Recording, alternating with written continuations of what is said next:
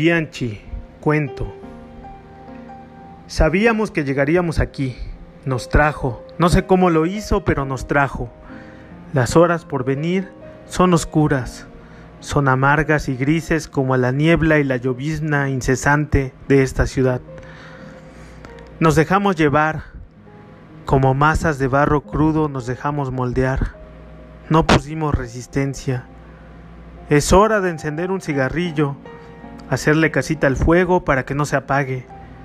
Tengo ganas de entrar a un cálido bar, tomar una taza de café y leer el diario. No hay tiempo de eso. Solo queda fumar pausadamente, llenar los pulmones de humo y el alma de nostalgia a cada bocanada. No sé qué pase de ahora en adelante. Toca seguir.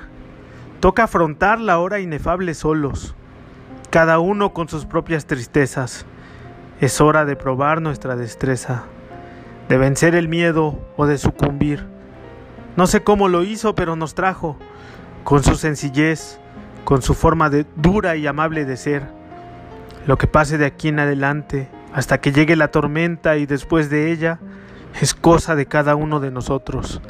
Tiré el cigarro, el fuego se resistía a perder ante la humedad, pero era demasiada casi como un presagio.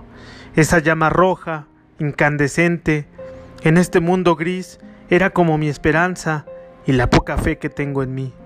Con el pie maté el fuego, que no quería morir, pero ya no pudo resistirse.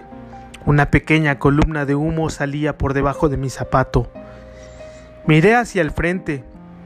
El edificio parecía como una cueva o un barco pirata, aguardando impaciente en algún mar del norte. Abrí la sombrilla, ajusté mi corbata, me aferré en busca de calor a mi mojado abrigo. Me dispuse a entrar. Ya no había vuelta atrás ni razones para volver. No sé cómo lo hizo, pero nos trajo.